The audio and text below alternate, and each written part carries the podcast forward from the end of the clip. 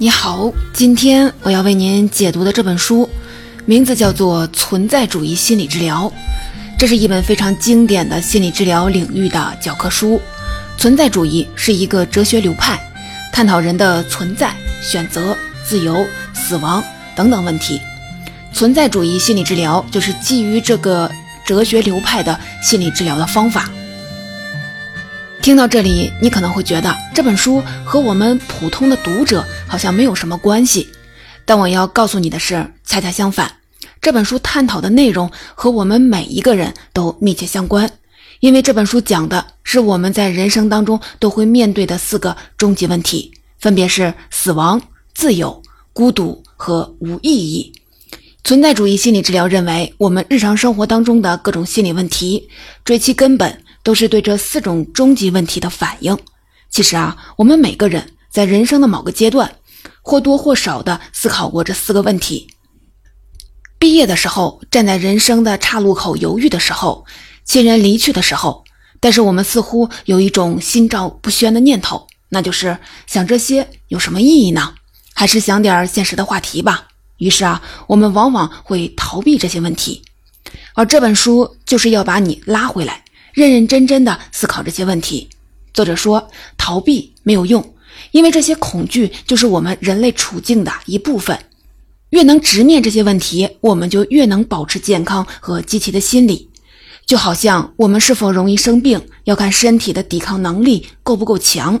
这本书的作者欧文 ·D· 亚龙是斯坦福大学医学院的精神病学的教授，被誉为当代精神病学大师。存在主义心理治疗的三大代表人物之一，他在这本书里逐一讨论了死亡、自由、孤独和无意义这四个人生终极问题，吸收了很多哲学家、艺术家和心理治疗师关于这四个问题的洞见，并且告诉我们应该如何的应对由这四个终极问题衍生出的诸多的问题和焦虑。这本书原本是写给心理咨询师的一本指南。不过呢，我想从一个普通读者的角度来解读这本书，关注这本书对我们每个普通人的价值，那就是我们如何来理解和面对这四个终极问题，如何理解自己的焦虑，以及如何在心灵陷入困境时对自己进行疏导和自救。现在呢，我想邀请你和我一起，用平和坦诚的心态，开启一趟向自我深处的探索之旅。我将分四个部分来为您解读这本书，一一对应死亡、自由、孤独和无意义这四个终极问题，探讨这四个问题的内涵、表现以及我们要如何应对它们。接下来就让我们正式的走进这本书。首先，我们来讨论第一个终极问题——死亡。我们知道每个人都会死去，但是这个事实通常不会引起很强的焦虑。因为正常情况下，死亡对我们来说是一个既遥远又抽象的事情。真正让我们感到焦虑的，往往是工作、人际关系、衰老等等这类比较实际的问题。但是作者指出，死亡是焦虑的原始来源。我们的很多焦虑源头都是对于死亡的焦虑，比如不断的追忆过去，想要冻结时间，想要自己被人记得，想要自己一直被爱。这些焦虑其实都是死亡焦虑的变体。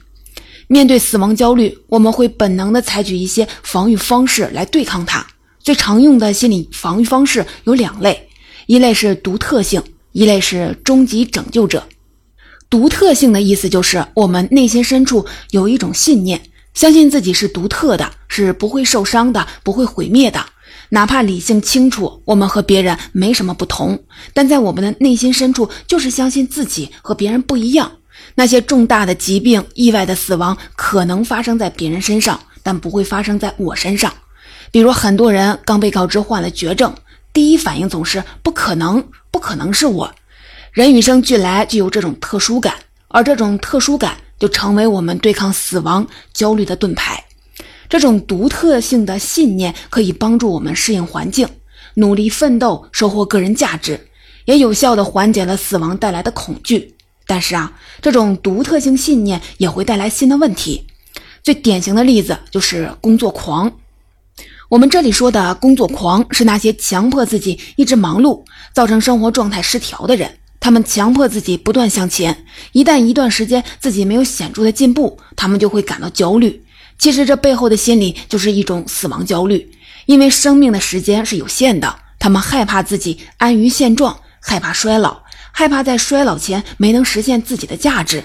休闲时光让他们感到焦虑，如果时间没有用来进步，他们觉得就是时间的虚度。除了工作狂，还有自恋型人格、拒绝承认失败等等表现，这些都是独特信念的失控造成的问题。当独特性无法缓解我们的痛苦时，我们就会寻求另外一种解决方式，那就是相信存在一位我的终极的拯救者。他可能是现实当中的某个人，可能是某个崇高的目标，也有可能是超自然的神。这种方式有利有弊。比如，儿童往往就把父母视为了终极拯救者，无论他们如何冒险，都会被父母所保护，从而无忧无虑的成长。也有些为了他人而活的人，会围绕某个重要的人来塑造他的生活。比如，在一段的情感关系当中，一个人过于的依赖另一个人，围绕着对方生活，以至于在相处的过程当中，为讨好对方而失去了自我。当这段关系结束时，对他来说，脱离这段关系会格外的困难。他会认为是自己不够好，不配得到对方的关爱和保护。比起糟糕的关系，他们更害怕失去自认为的那个终极拯救者。前面我们分别介绍了抵御死亡恐惧的两种方式：独特性和终极拯救者。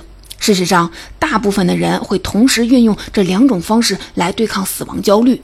两种方式的同时使用，往往会让人陷入一种左右摇摆的心态，因为我们相信自己是独特的。所以在自我发展的过程当中，必然伴随着一种孤独感。为了缓解这种孤独感，我们又想找到一位终极拯救者来获得安慰。可获得安慰之后，我们又会恐惧自己停滞于此，不再进步。于是我们又会发展个性，继续的向前迈进。于是啊，人的一生就在害怕孤独和害怕停滞这两种恐惧当中不断的摇摆，循环往复。在很多青少年身上，这种摇摆体现的格外明显。书中讲了一位十九岁青年的故事，他受够了父母的控制，无法忍受父母的各种规矩，但他的所作所为又似乎是在要求父母管束他。比如大半夜放震耳欲聋的音乐，去马路上飙车。他无数次的愤怒的离开家，去朋友家暂住，但却从来没有认真的为自己找一个住处，似乎也没有认真的想过独立。他虽然渴望自由，争取自由。但他又在用行为告诉父母，他还不成熟，不能负责任。父母要照顾他，但得假装成他不要。那我们到底应该如何的减轻自己对死亡的焦虑呢？首先，我们要转变一下对死亡的观念，让我们开一个脑洞：如果我们真的有机会长生不老，我们会更幸福吗？作者提醒我们，不会。永恒的生命可能是无聊和难以忍受的。拥有无限的时间，我们就不会珍惜时间。反过来，死亡的观念会提醒我们珍惜人生，把我们拉入更真诚的生活方式，增加我们活着的乐趣。很多有濒死体验的人都改变了对生命的看法，更加珍惜生活。因此，作者认为我们要控制对死亡的焦虑，但也不要完全的消除对死亡的焦虑，因为有他的提醒，我们更能活出真正的生活。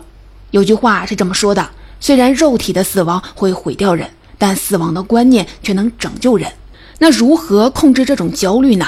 在书中，作者给出了一个很有用的公式，叫“死亡焦虑与生活的满足成反比”。我们通常以为那些生活不如意的人会更欢迎死亡解脱，但事实上，那些觉得自己好好活过的人，对死亡的态度才更平静。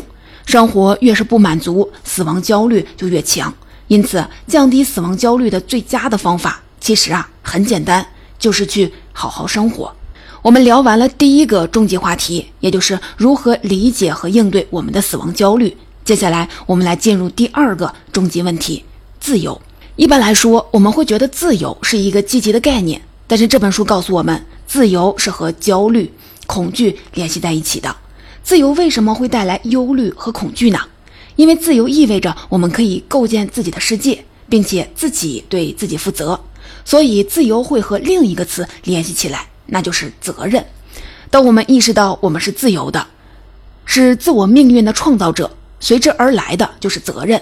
而沉甸甸的责任让我们下意识的想要逃避。所以啊，人们通过转移责任或者否认责任来逃避责任，逃避自由带来的忧虑和恐惧。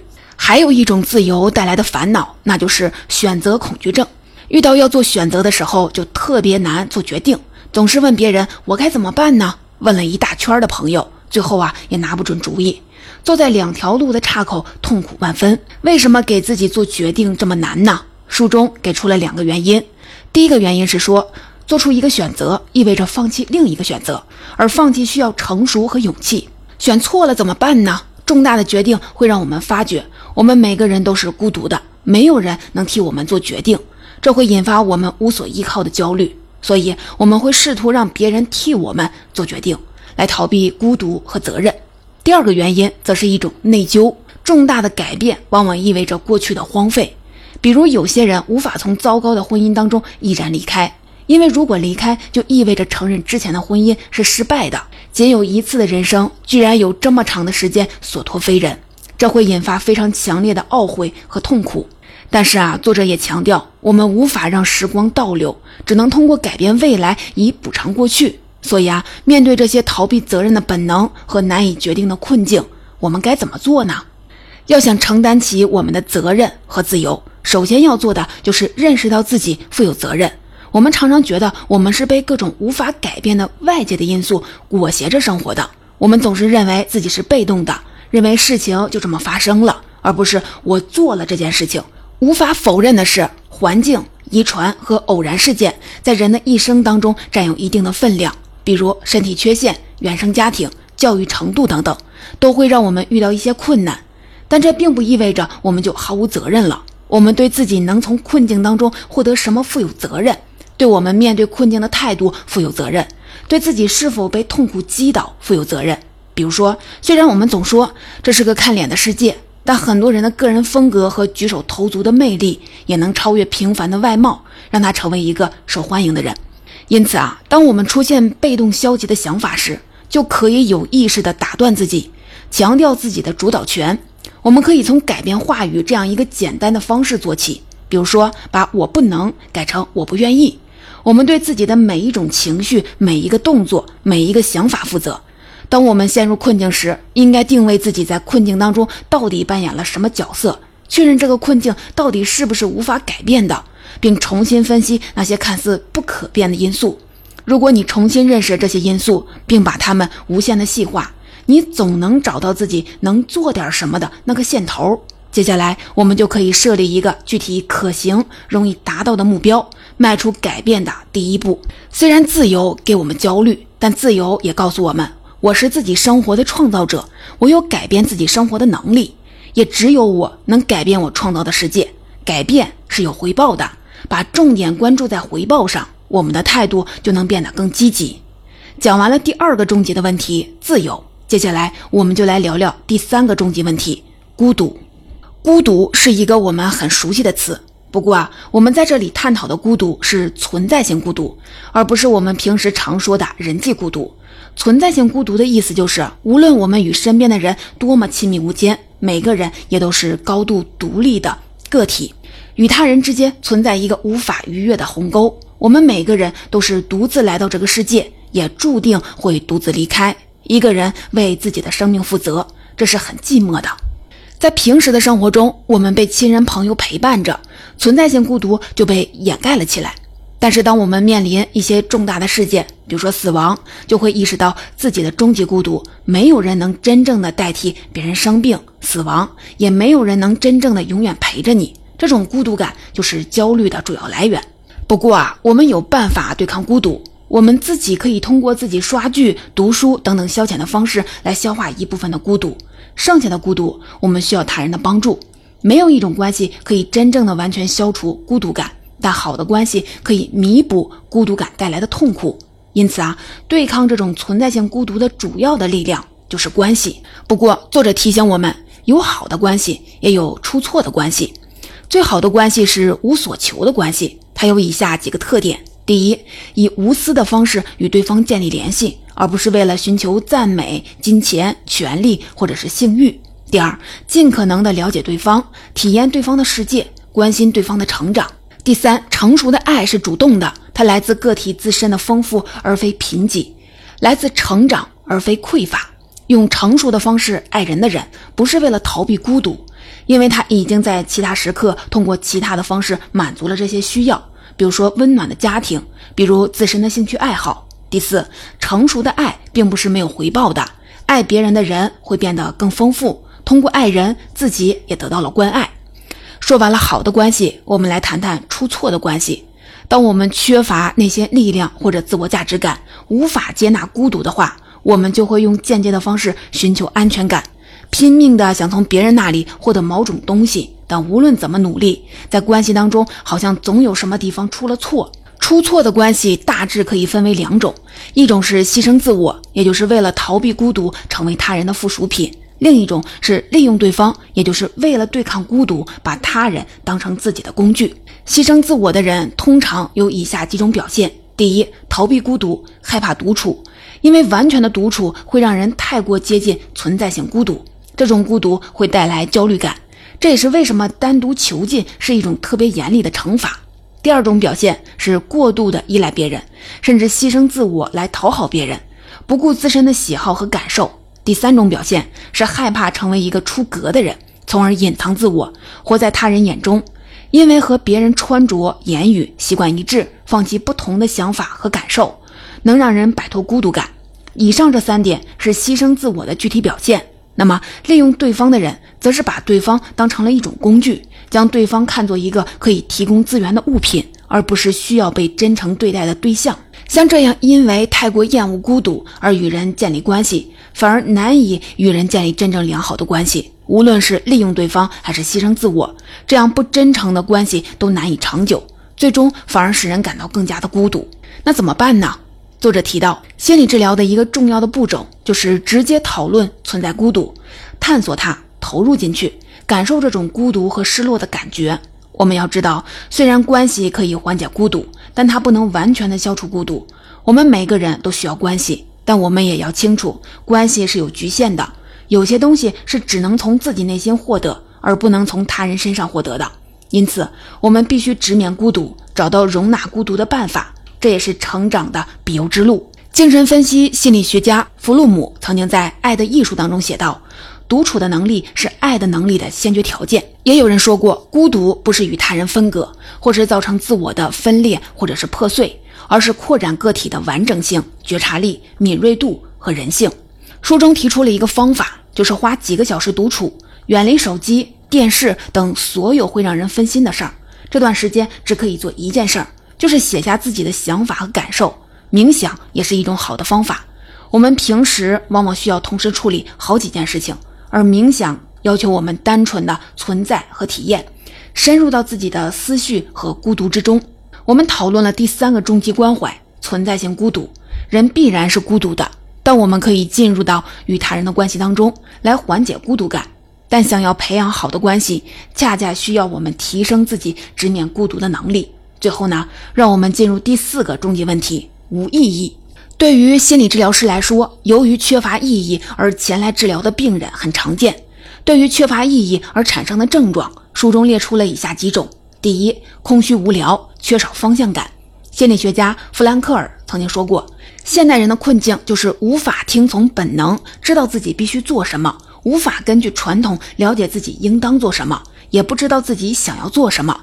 而这就会导致两种表现方式：质疑一切、愤世嫉俗，或者从众、顺从权威。第二，虚无主义。虚无主义其实非常的普遍，他们觉得任何活动都没什么意义，而这经常会被伪装成人间清醒或者是高度成熟的态度。这和无所谓很像，陷入一种无目标和冷漠的状态，也不相信努力有什么用处，每天感到乏味且无聊，并有阶段性的抑郁。如果这种状态长期发展，可能会发展成酗酒、遁世，更深的陷入冷漠。第三个则是强迫性的活跃状态，这样的人投入于各种狂热的活动，消耗大量的精力，不受意义问题的困扰。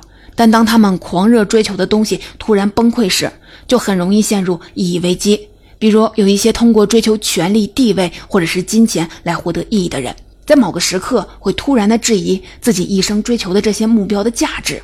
我们为什么这么需要意义呢？对于这个问题，书中给出了两个理由。首先呢，因为这是人类感知神经系统的本能，我们具有对无序的外界的刺激进行组织的本能。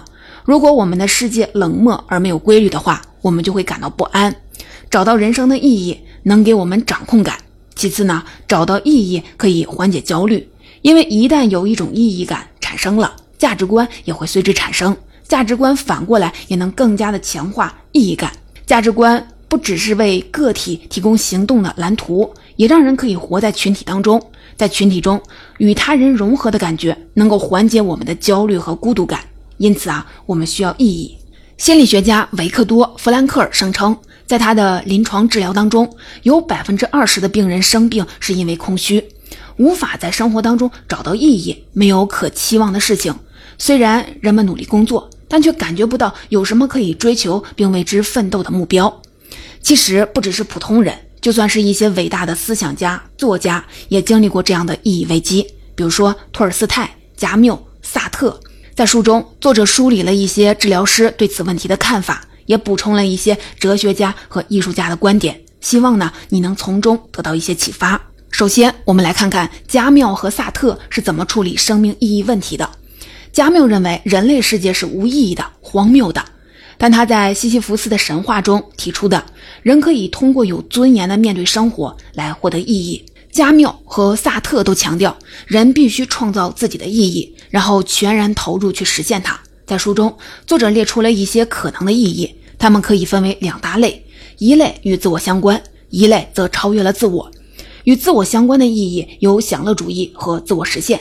享乐主义是完全的投入生活，品尝生活，以快乐作为人生的真谛；自我实现则相信人类必须力争实现自我。比如马斯洛就说过：“人们活着是为了实现自己的潜能。”另一类自我超越的意义。是指那些超越自身利益、为外在的人或者是事儿努力的渴望，分别有利他、为理想奉献和创造性。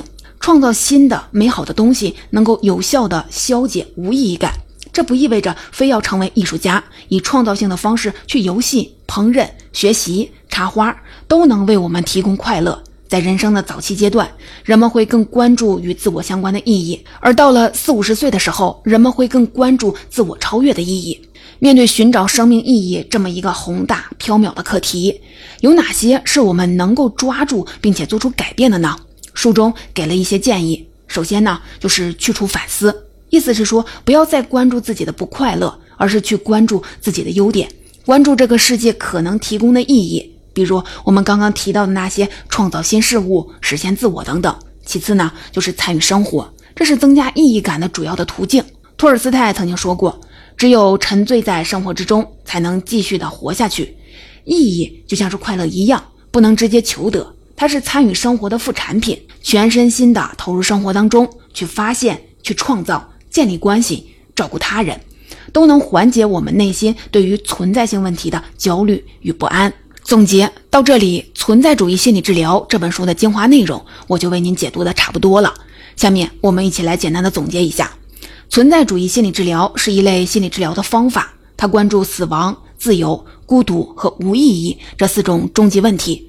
这些终极问题是我们每个人都要面临的问题。死亡恐惧是焦虑的源头，它与生活的满足感成反比。好好活过的感觉就可以减轻死亡的焦虑。自由会带来沉甸甸的责任。我们是自己世界的创造者，我们要承担责任，而不能逃避自由。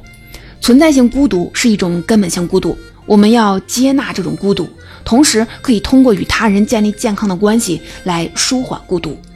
几个世纪以来，无意义问题困扰着一代代的人类，但生命意义没有标准答案。我们能做的就是投身于生活的洪流当中。